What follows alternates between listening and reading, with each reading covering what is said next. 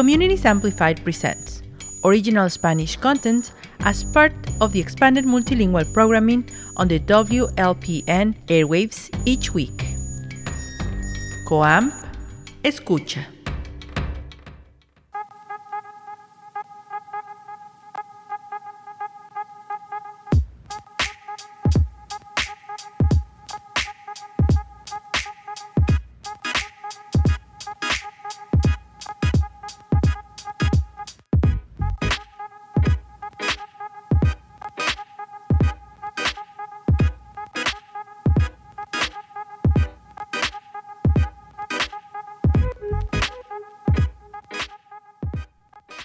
Hey, ¿qué onda? ¿Cómo están? Mi nombre es Abraham Uriel. Bienvenidos al primer capítulo de Todo y Nada. Todo y Nada va a ser un programa en donde hablaremos absolutamente de todo y a la misma vez de nada.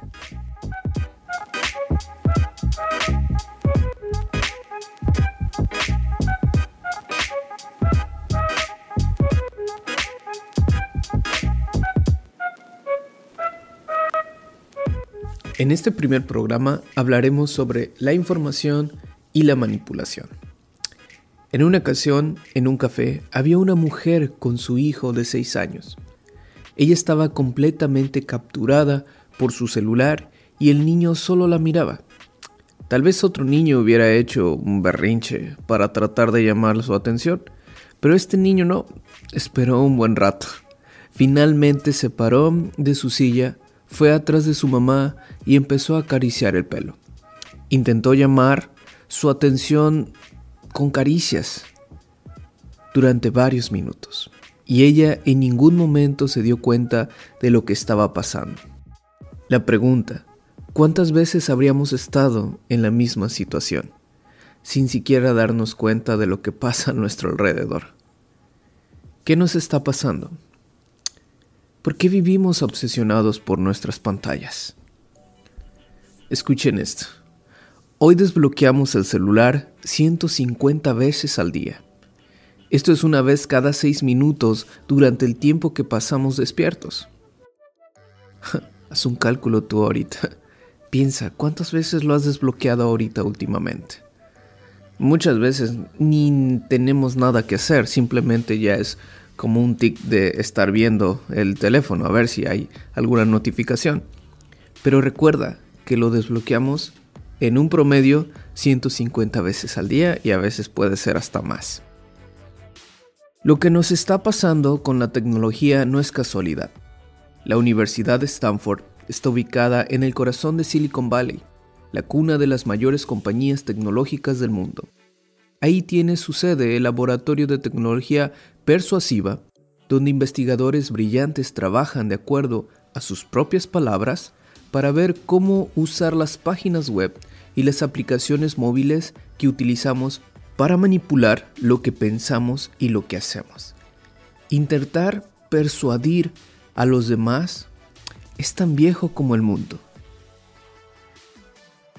Pero los dispositivos digitales y el enorme volumen de información personal acumulado acerca de nosotros a partir de nuestra actividad online está creando una vía nueva de manipular nuestros pensamientos y acciones, aprovechando las vulnerabilidades de la mente detectadas por la economía del comportamiento, la psicología y la neurociencia. Los ejemplos abundan. En la escala social, los intentos por manipular elecciones, la proliferación de noticias falsas, el agrandamiento de todas las grietas en la órbita personal, padres que no vemos a nuestros hijos y al revés, reuniones donde cada uno está más preocupado por lo que pasa en su pantalla que por lo que pasa a su alrededor, una dificultad cada vez más grande para concentrarnos. Este fenómeno empezó con la expectativa inicial de que todo en Internet tenía que ser gratuito. Un grupo de compañías tuvieron que encontrar la manera de ganar dinero sin cobrarle al usuario. Lo primero que hicieron fue poner publicidad y empezar a cobrar a los anunciantes. Después empezaron a recopilar este montón de datos personales para ultra segmentar el mensaje que nos dará a cada uno. Finalmente, Para aumentar sus ganancias, cada compañía necesitó que pasáramos más y más tiempo en sus plataformas. Así nació el hackeo de nuestra atención. Cuando el producto que las empresas venden es tu atención, todos compiten contra todos. Facebook compite contra otra red social como Twitter, pero también compite con otros productos muy diferentes como YouTube, Netflix o Fortnite. Imagínate Fortnite. Cada segundo que no estás ahí, hipnotizado, es tiempo que ellos no pueden vender a sus anunciantes. Por eso utilizan notificaciones visuales y sonoras y todo tipo de trucos para atraerte de cualquier cosa que estés haciendo, inclusive cuando estás usando las demás plataformas. El primer presidente de Facebook se convirtió hace un tiempo en un arrepentido. En una presentación contó que él y Mark Zuckerberg eran absolutamente conscientes al desarrollar la plataforma de estar explotando vulnerabilidades de nuestra mente para maximizar el efecto adictivo. Pero él no fue el único en reconocer el uso de estos mecanismos abusivos. Recientemente, el fundador de Netflix declaró que su mayor enemigo es el sueño. Su meta es que durmamos menos para que pasemos más tiempo mirando series. ¿Y quién no se ha desvelado mirando series, verdad? Vender los productos que no nos hacen bien tampoco es nuevo, pero al menos los ejecutivos de compañías como las tabaqueras actuaban a la defensiva.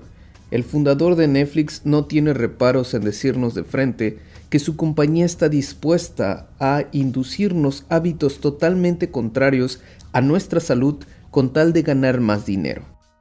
Para alcanzar este fin necesitan de nuestra ingenuidad.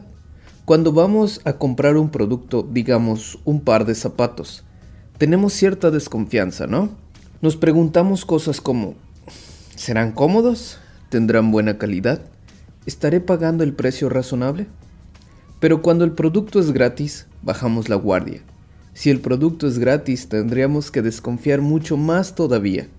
¿Por qué querría una gran empresa multinacional incurrir en los enormes costos de desarrollar una red social, una plataforma de videos, un sistema de correo electrónico, para que lo usemos gratis?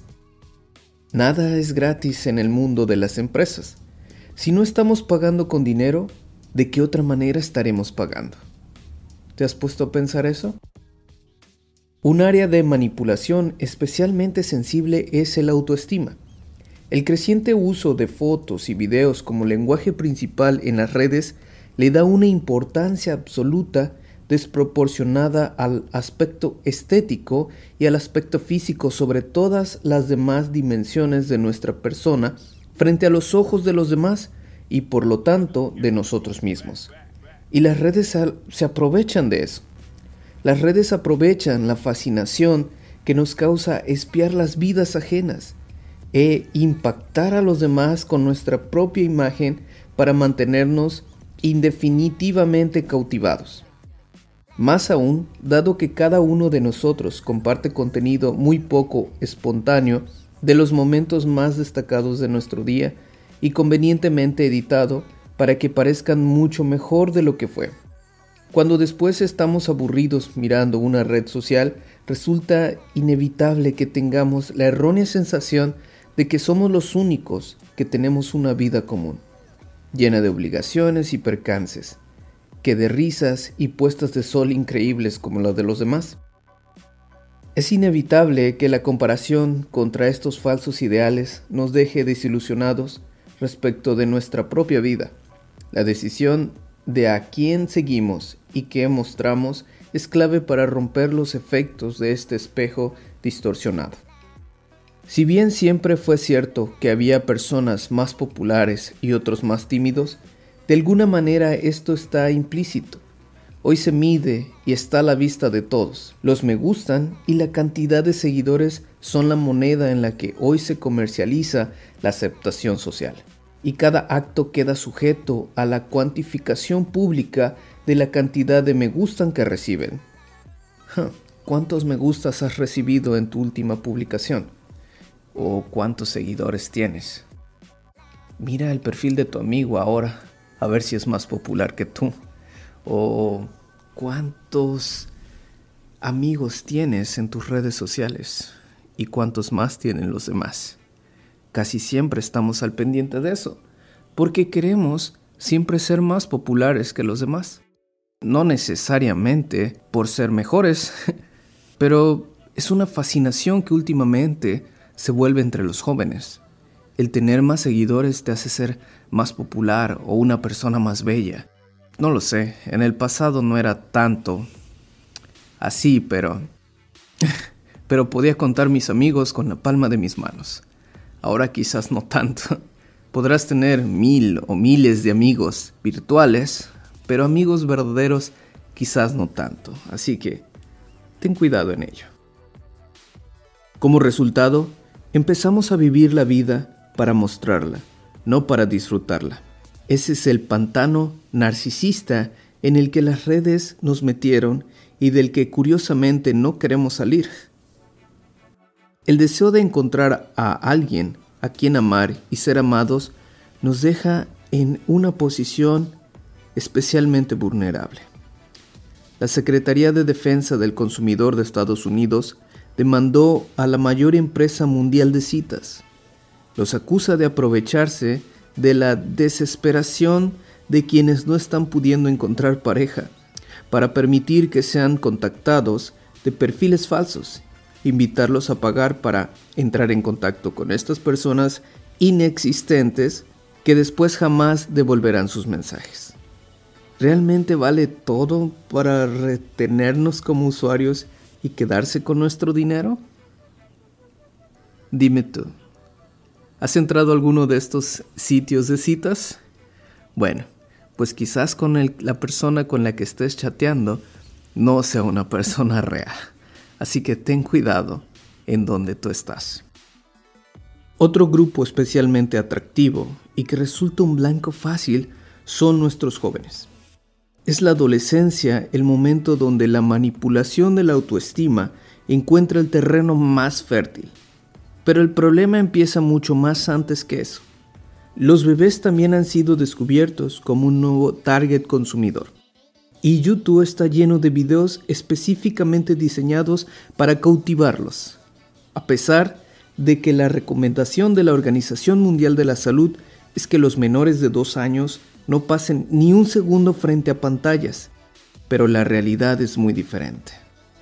El promedio de tiempo hoy para niños de dos años es de dos horas y media al día y un tercio de los bebés utiliza pantallas desde antes de caminar. En esta etapa crucial del desarrollo del sistema nervioso y de la psiquis, el chupón electrónico se está convirtiendo en un tentador escape para los padres y está reemplazando al contacto físico el uso de la palabra y los juegos de crianza que teníamos anteriormente. Y en esto les puedo yo decir, porque como padres a veces queremos tener un tiempo y lo más fácil es darle una pantalla o entretenerlos con la televisión. Y quizás eh, no sea algo nuevo, ya se vivió en tiempos anteriores. Pero la ventaja que teníamos era de que podíamos salir a jugar, podíamos patear una pelota.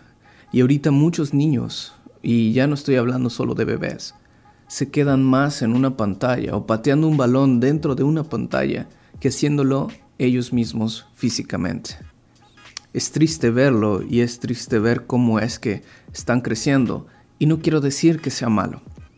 La tecnología es un arma de dos filos, siempre lo, he dicho porque tiene tantas cosas buenas como también tantas cosas malas. Pero lo más importante y lo que un buen amigo una vez me dijo, siempre tenemos que encontrar el balance. Tenía mucha razón. El balance es en todo en la vida, no solamente en la tecnología, pero sí es importante entender y ver que no todo es bueno. Él en esa ocasión me puso el ejemplo de que podemos tener un automóvil y salir manejando y llegar a un lugar y ya hice una buena acción, de un punto A a un punto B. Pero hay otras personas que lo pueden ocupar como un arma y ir y destruir a alguien posiblemente. Muy extremo, ¿no? Pero el punto aquí es de que podemos usarlo para algo bueno o podemos usarlo para algo malo. y realmente la, la tecnología es así. En mi caso, eh, mi hija tiene apenas un año y unos meses de edad y son tan inteligentes los bebés, los niños, que ven las cosas que tú haces y son esponja, lo absorben tanto que empiezan a hacerlo sin, no más por hacerlo. Es algo que muchas veces nosotros para aprender algo tenemos que tener la mentalidad de un bebé, tomar las cosas sin preocuparnos y hacerlos, para, porque así aprenden y así muchas veces tenemos que aprender nosotros. ellos lo hacen sin, sin nada, no sé cómo explicarlo, simplemente lo toman y lo hacen. Es una manera de ellos de poder aprender. Y, pero lo más importante es de que te vean hacer las cosas bien y no que solamente los pongas en una pantalla. Muchas veces esta pantalla se ha convertido en la niñera para estos bebés. y no lleva a nada bueno. A veces las pantallas te van a llevar a cosas que no quieres que ellos vean. Y es bueno tener en, como les vuelvo a repetir, ese balance de poder mostrarles lo bueno, pero también evitarles lo malo. Y sobre todo nosotros tener, pues, como esta información, de que a cierta edad no puedes darle esto a los niños para que se desarrollen con otras cosas. Y ese es el punto principal. Por eso les estoy dando esta información. Muchos padres incluso se enorgullecen de la habilidad de sus bebés para manejar dispositivos. Ven lo que sus hijos aprenden con estos videos, los animales, los colores, pero no ven en los aprendizajes y experiencias que se pierden. Varios estudios científicos están empezando ya a mostrar las consecuencias negativas de este cambio en áreas como la adquisición del lenguaje, el tiempo de atención y el desarrollo socioemocional. Y lo hemos visto en en los más jóvenes o en los más niños que cuántos problemas de personalidad tienen, de cambios de repentinos, de agresividad que puedan tener. Y lo digo porque hay personas que conozco que tienen algunos trastornos y realmente es triste ver cómo siendo tan jóvenes ya pasan esto. Anteriormente no veíamos una cantidad de, de problemas en los jóvenes como ahora o no sé si yo los estoy viendo más. Pero bueno, es, es algo que está pasando y realmente porque los más jóvenes han crecido con esta tecnología. Afortunadamente yo crecí entre el tenerlo y el no tenerlo y eso me hizo, no sé, ser a una vieja escuela. Y me gusta porque puedo ver los dos, de los dos lados. Me encanta la tecnología, no te voy a mentir, pero también me gusta el poder sentir las cosas como lo antes lo hacíamos. El ser ese amante a las cartitas en vez de mandar un mensaje de texto o hacerte novio por Facebook. Pero bueno, ya cada quien, el, dirían por ahí, te estás quedando atrás. Pero es bueno ser a veces a la antigua. El riesgo más grande para nuestros hijos no es el uso temprano de pantallas, sino el uso excesivo de los adultos. Frente a esto hay algunas personas que dicen, después de todo es lo mismo de siempre.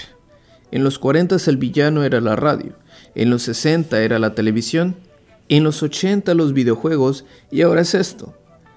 Para Sócrates el villano era la escritura. Siempre hay algo que los mayores demonizan simplemente porque es nuevo, pero esta vez es distinto porque si bien por inercia seguimos llamando teléfono celular a la supercomputadora ultraliviana que cada uno lleva consigo, este aparato es todo. Si es un celular, pero es también una cámara de fotos increíble, ya llegándole a una casi cámara profesional, es un televisor que puedes ver cualquier cosa en ella, un GPS que te lleva a cualquier parte del mundo y puedes ver cualquier ciudad, una consola de videojuegos, una filmadora, un navegador de internet, una linterna, un reloj, un despertador, una calculadora, un equipo de música. Es, vaya, lo que tú quieras que sea puede ser este pequeño aparato en tus manos. Y muchísimas cosas más. No solo es todo, está con nosotros en todo lugar y en todo momento ofreciéndonos la promesa de un flujo ilimitado de contenido capaz de llenar el vacío de cada instante de nuestra vida. Y sin embargo, en esta era de hipercomunicación, los estudios muestran que la cantidad de gente que se siente sola jamás fue tan alta como ahora. No hay peor soledad que la soledad rodeado de gente. No hay peor soledad que la soledad rodeado de gente.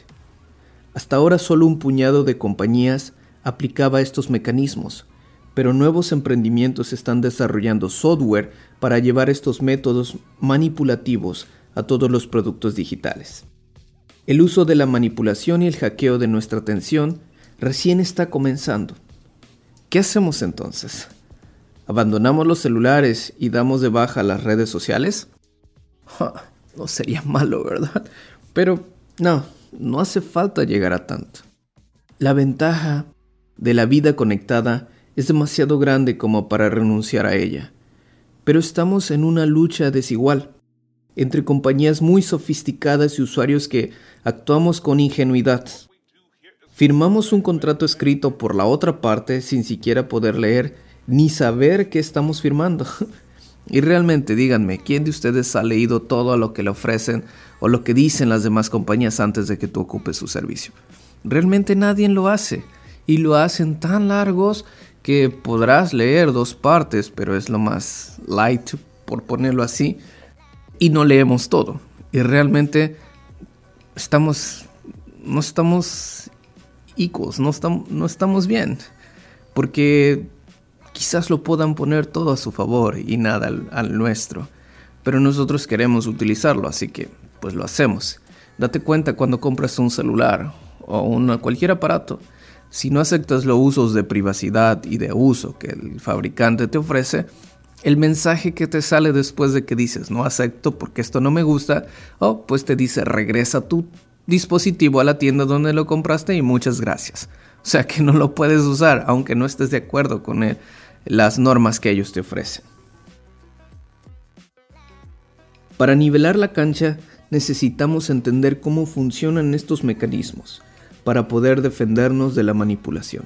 Si nos preguntamos cómo cada una de estas compañías gana dinero, resulta más fácil tratar de imaginar qué tipo de conductas pueden estar induciendo en nosotros y qué tipo de información pueden estar procurando para hacerlo. Por ejemplo, la próxima vez que uses una aplicación de citas, ten presente que el negocio está de esta compañía es que busques, no que encuentres. o sea, que permanezcas ahí todo el tiempo. Los dispositivos y las redes nos mantienen ensimismados, distraídos, impacientes y enfocados en el consumo pasivo. Pero no tiene por qué ser así. Es momento de abandonar la ingenuidad y lanzar la contraofensiva. Podemos recuperar el control de nuestra vida para aprovechar los beneficios de la tecnología sin quedar atrapados en ella. Aprovechar la supercomputadora que llevamos con nosotros para crear, no solo para consumir. Usarla para vivir experiencias compartidas, en vez de que cada uno quede encerrado en su propia pantalla. En definitiva, el desafío es poner las plataformas y los dispositivos al servicio de la vida que queremos vivir, no de la vida que otros necesitan que vivamos.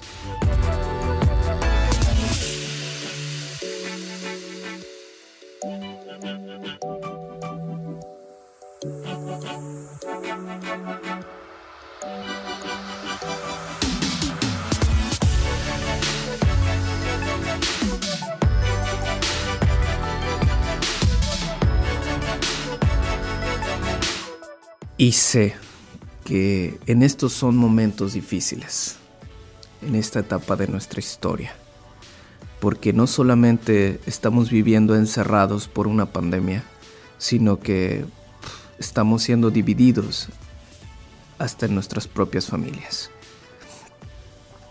Y la nación en la que estamos está dividida y es muy difícil estar contra todo. Pero sé que se puede. Sé que se puede y podemos lograrlo. Sé que muchas empresas de tecnología han crecido más en este tiempo porque estamos más encerrados y buscamos un escape.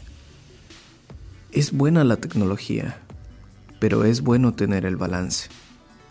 Así que tengamos cuidado nada más de eso. Sé que quizás este primer programa ha sido muy intenso y bueno, van conociendo parte de mí, así que espero traer para la próxima no solamente mi voz, sino unas voces nuevas que puedan hablar más de todo lo que saben, hablar de todo y a la vez de nada. Muchas gracias. Que tengas un buen día. Bye bye.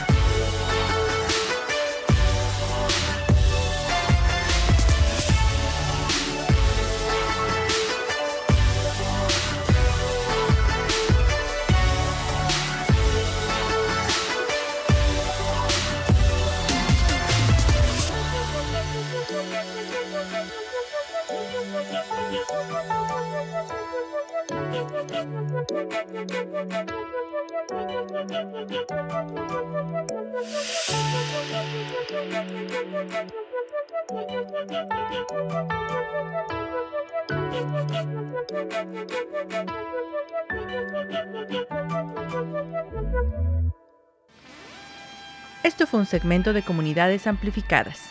COAM Escucha. The Spanish Language Communities Amplified Programming is an initiative of Public Media Institute and Contratiempo NFP. It is led by executive producer Stephanie Manriquez. All its content is produced by staff, students, and volunteers. This project is supported by major funding from the Field Foundation and additional support from the McCormick Foundation, the National Endowment for the Arts, and the Chicago Learning Exchange.